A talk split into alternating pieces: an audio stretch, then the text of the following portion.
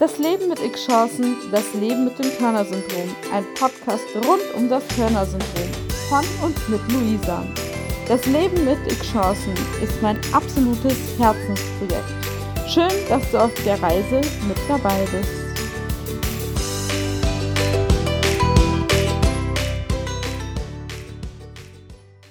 Und herzlich willkommen zu einer neuen Folge im Podcast Das Leben mit X-Chancen, das Leben mit dem Turner-Syndrom. Heute darf ich den Professor Schmidt begrüßen und wir haben ein Thema, was ich ganz besonders wichtig finde, weil der Moment der Diagnose mit dem Turner-Syndrom ist ja oft ein Schock oder da bricht vielleicht auch erstmal so in Gedanken für die Eltern, für die Betroffenen wie so eine Welt zusammen und man macht sich natürlich viel Sorgen, viel Gedanken, was kommt jetzt auf mich zu. Und darüber wollen wir heute mit einem sehr erfahrenen Arzt sprechen. Ich bin sehr dankbar, dass Professor Schmidt da ist und freue mich, was Sie uns mitgeben. Vielen Dank. Vielleicht stellen Sie sich noch einmal ganz, ganz knapp vor und dann legen wir gleich los. Ja, guten Tag, liebe Zuhörer. Hallo, liebe Luisa.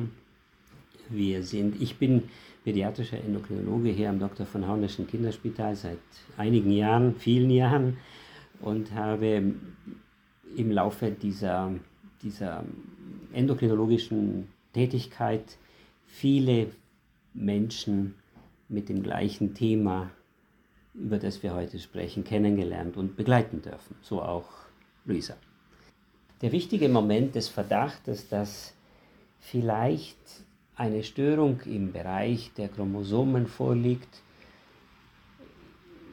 kommt ja dadurch zustande, dass man sieht, dass jemand nicht gut wächst. Das ist die, die häufigste Fragestellung, dass also ein Mädchen nicht gut wächst. Und ähm, wenn man dann mit den Eltern darüber spricht und sagt, Gründe für eine Wachstumsstörung könnten sein, entweder ist es ein hormonelles Problem oder ist es ein chromosomales Problem.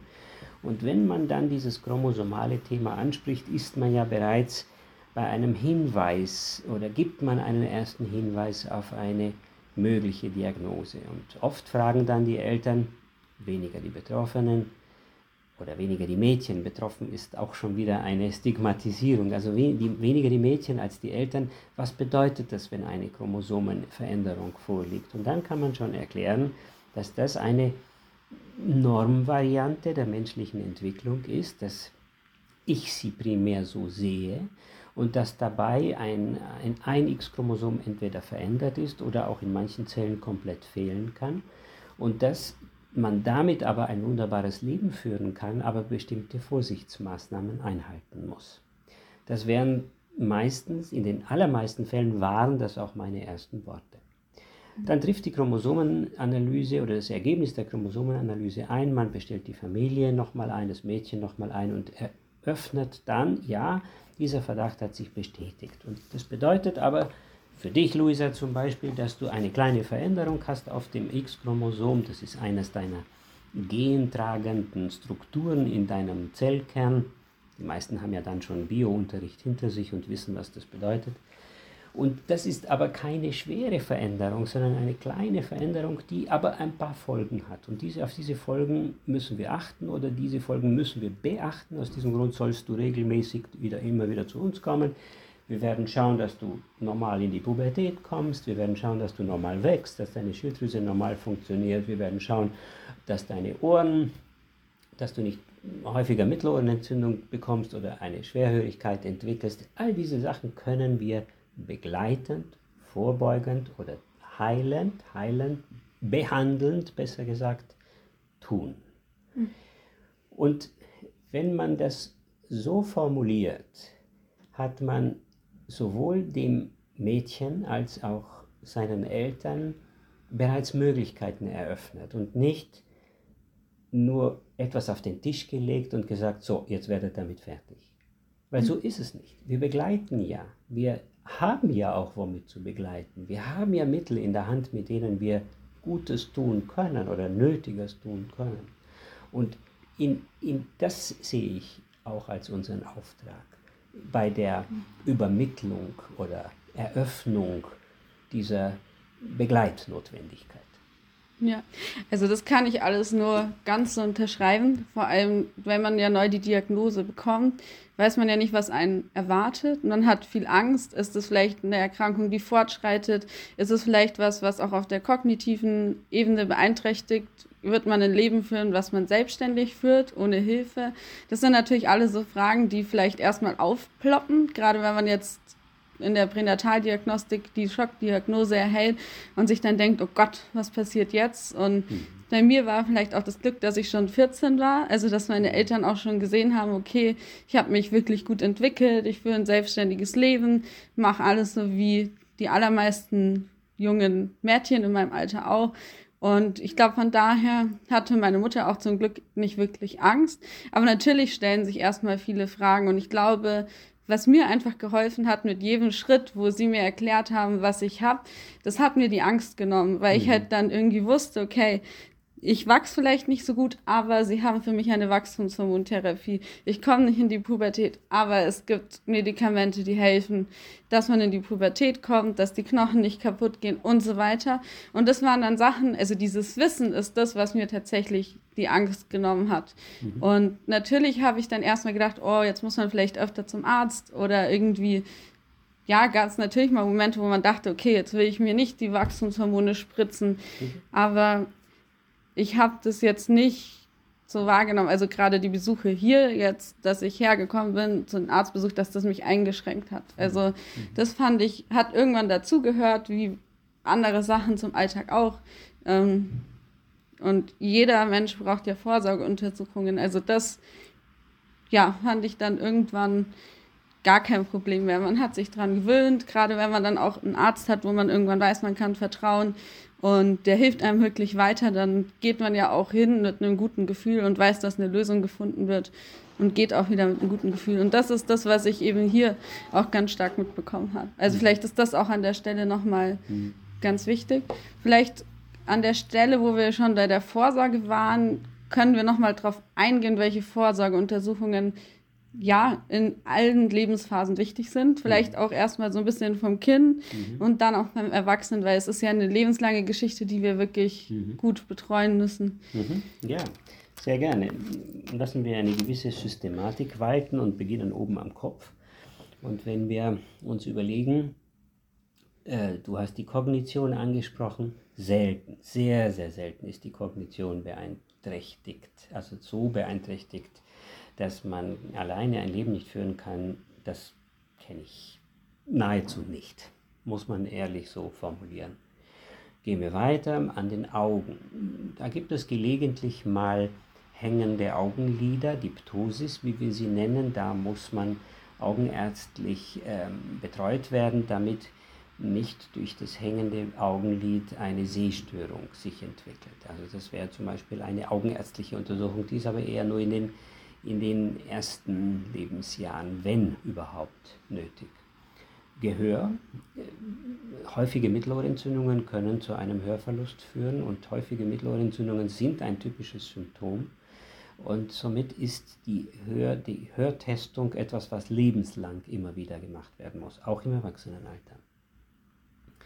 Wir gehen weiter zu, zum, zur Mundpartie. Der Gaumen ist manchmal hoch und die Zähne vielleicht eine besondere Stellung, also ist eine kieferorthopädische Untersuchung, um nicht zum Beispiel einen Kreuzbiss oder einen über, übermäßigen Überbiss oder Unterbiss zu übersehen.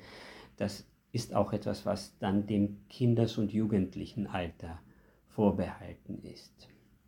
Wir kommen zur Schilddrüse. Da kennen wir die Autoimmunthyreoiditis oder Hashimoto-Thyreoiditis, die etwas häufiger vorkommt bei dieser chromosomalen Veränderung und das ist aber auch etwas, was eher, wenn so um die Pubertät kommt und wenn es gekommen ist, muss man es sicherlich nachher auch im Erwachsenenalter überwachen, alle sechs bis zwölf Monate die Schilddrüsenwerte zum Beispiel bestimmen. Herz und Lunge, Herz gibt es ähm, angeborene Herzfehler, wie zum Beispiel die Aortenisthmusstenose, die, wenn ausgeprägt, dann operiert werden muss. Das muss man dann kardiologisch nachsorgen.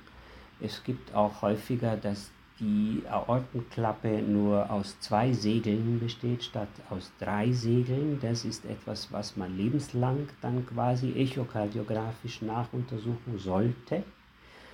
Wird dann auch empfohlen im Erwachsenenalter. Herzrhythmusstörungen sind selten, pulmonal ist eher nichts. Gastrointestinal, die Leberwerte sind häufiger erhöht, sind oft erhöht, die GOT und die GPT, man weiß den Grund nicht genau, auch das Bilirubin kann erhöht sein, also auch das eine Nachsorge, die im Erwachsenenalter stattfinden muss.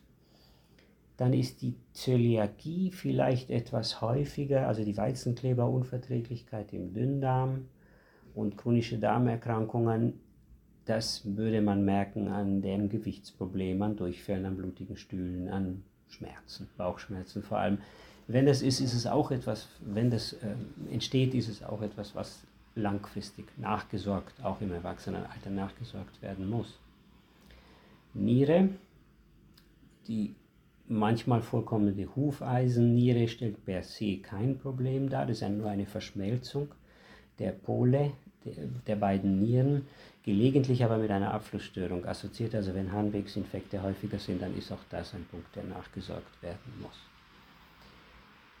Blase, Uterus, Vagina, da ist natürlich das Thema der Östrogensubstitution und damit der Östrogenisierung des Scheidenepithels, was natürlich für die Sexualität von großer Bedeutung ist, dass das auch eine eine, eine normal, dass eine normale Sexualität gelebt werden kann. Das gehört aber dann auch in die, in die Rubrik Hormonsubstitutionstherapie, Pubertätseinleitung und äh, Pubertätsablauf, ähm, wie auch Erhaltung der ähm, Östrogenfunktion durch die Substitution, also durch den Ersatz, entweder als Creme, Gel oder als Tablette oder auch als ähm, Vaginalzäpfchen möglich.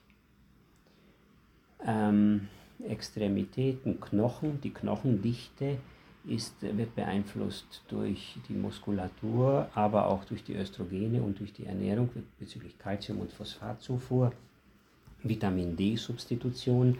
Also muss man auch hier ein, einen Blick darauf werfen, in, inwiefern ein Vitamin D-Mangel vorliegt wenn Knochenschmerzen oder Frakturen vorhanden, dann eine Knochendichtebestimmung machen, um zu sehen, ob man nicht noch zusätzlich zu der Hormonsubstitution eine andere Medikation, die für den Knochen spezifischer wäre, durchführen müsste.